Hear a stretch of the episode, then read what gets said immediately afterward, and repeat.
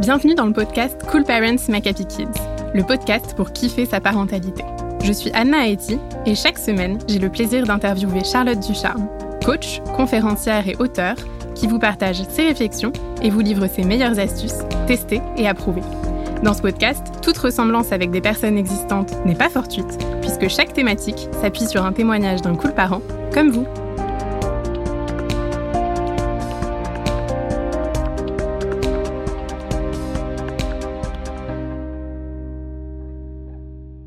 Cette semaine, on parle d'une situation qu'on a sûrement tous expérimentée lorsque l'on est en pleine discussion et que notre enfant ne cesse de nous interrompre, voire de nous couper la parole.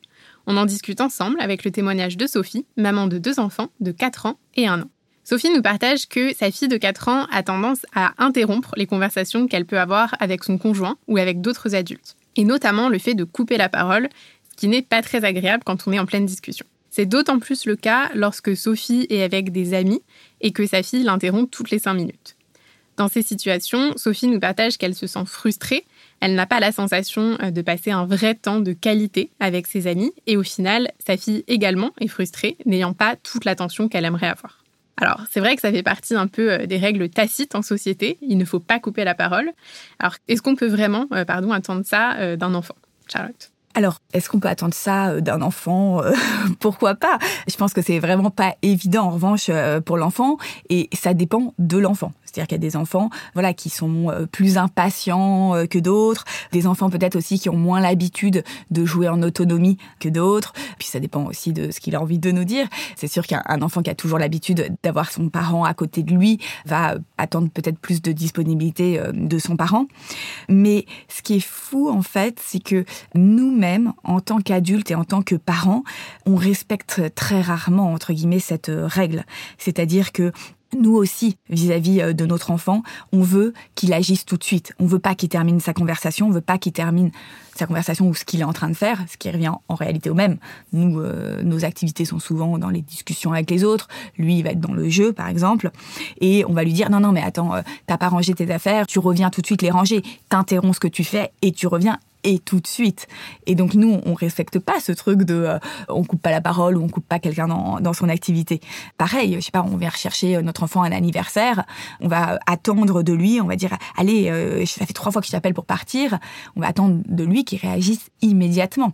Donc c'est ça qui est assez fou, c'est-à-dire que souvent on attend de notre enfant quelque chose qu'en réalité nous-mêmes ne faisons pas avec lui.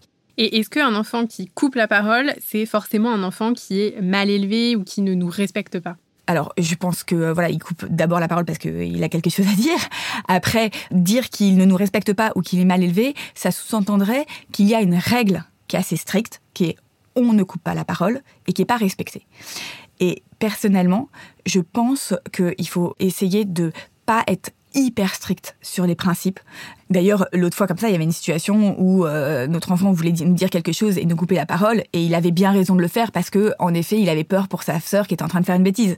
Et si on est hyper strict, euh, l'enfant qui a vraiment peur et qui doit respecter les principes, euh, imagine, il y a quelqu'un, il y a son, son, petit frère qui est en train de se noyer dans la piscine, il attendrait, il serait capable d'attendre que son parent ait terminé la conversation parce que il a, à ce moment-là, son référentiel n'est plus l'urgence qu'il ressent lui, mais le référentiel est la règle le référentiel, c'est la règle. C'est comme les gens qui euh, attendent au feu rouge alors qu'il y a une ambulance derrière. Ah bah oui, mais le feu est rouge. Non, je pense que parfois il faut, euh, d'ailleurs le code de la route dit autre chose, mais il faut que nos enfants aussi ne soient pas que dans le respect des règles, mais comprennent le contexte. Et il y a des contextes où oui, ça vaut le coup de déranger ton parent, et des contextes qui sont moins urgents et euh, où où tu peux attendre. Donc c'est intéressant de d'expliquer en revanche quand même à notre enfant qu'on a parfois des temps, on a besoin d'avoir des temps pour nous sans être dérangé, sauf si urgence évidemment. Et il y a des moments comme ça où moi-même, par exemple, je vais dire aux enfants, je vais dire aux enfants, non mais là, je suis pas disponible. Je, suis fatiguée, je suis pas disponible. Sauf s'il y a une urgence, mais je ne suis pas disponible. Je pense que l'enfant, même de 4 ans, peut entendre que parfois son enfant, son parent, pardon, n'est pas disponible. Et je pense que c'est important de le communiquer à notre enfant. C'est un, un, des points sur lequel on travaille beaucoup euh, dans nos coachings, d'avoir aussi des moments pour soi. Beaucoup de parents culpabilisent euh, d'avoir des moments pour eux, et ces parents, à force des coachings euh, dans l'appli, arrivent à se détacher de cette culpabilité et voient à quel point ils sont beaucoup plus ressourcés et voient combien, en final, ça sert aussi leur relation avec leur enfant. Donc, pas forcément une règle hyper stricte, mais oui, on essaye d'éviter de me couper la parole, évidemment. Après, voilà, on va pas la faire respecter à tout bout de champ euh, avec euh, voilà quelque chose d'extrêmement de, strict, je pense, et puis de faire comprendre à notre enfant qu'on a besoin de moments où voilà, on est entre adultes, c'est important. Et alors, dans la situation, par exemple, il y a un repas entre amis qui arrive, est-ce qu'il y a des choses qu'on peut mettre en place pour éviter que notre enfant nous sollicite toutes les cinq minutes à ce moment-là? Clairement. Euh, on peut très bien dire avec notre enfant, là maintenant, on va être entre adultes, on va déjeuner tranquille, donc vous nous laissez ce moment tranquille, vous vous mettez euh, dans la salle de jeu ou euh, ailleurs pour jouer en autonomie.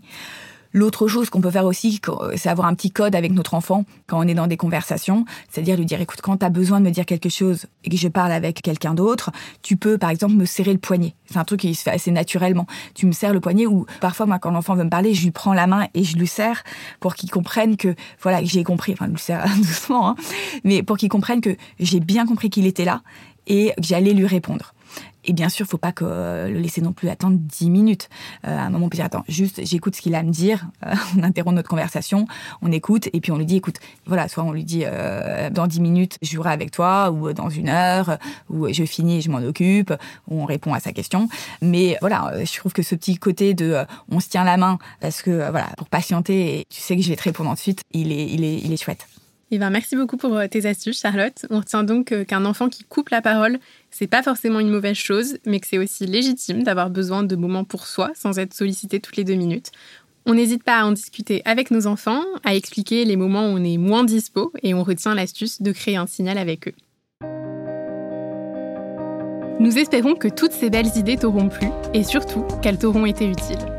Et si tu as envie d'être accompagné par Charlotte et toute la team pour vraiment mettre en application tous ces conseils et kiffer, grandir et t'accomplir, rejoins l'appli Cool Parents. Pour les milliers de parents qui se font coacher tous les mois, c'est une vraie bouffée d'oxygène, reboostante et transformante. Dans quelques semaines, tu verras déjà les bénéfices dans l'atmosphère de ta maison. Rendez-vous sur le site Cool Parents Kids.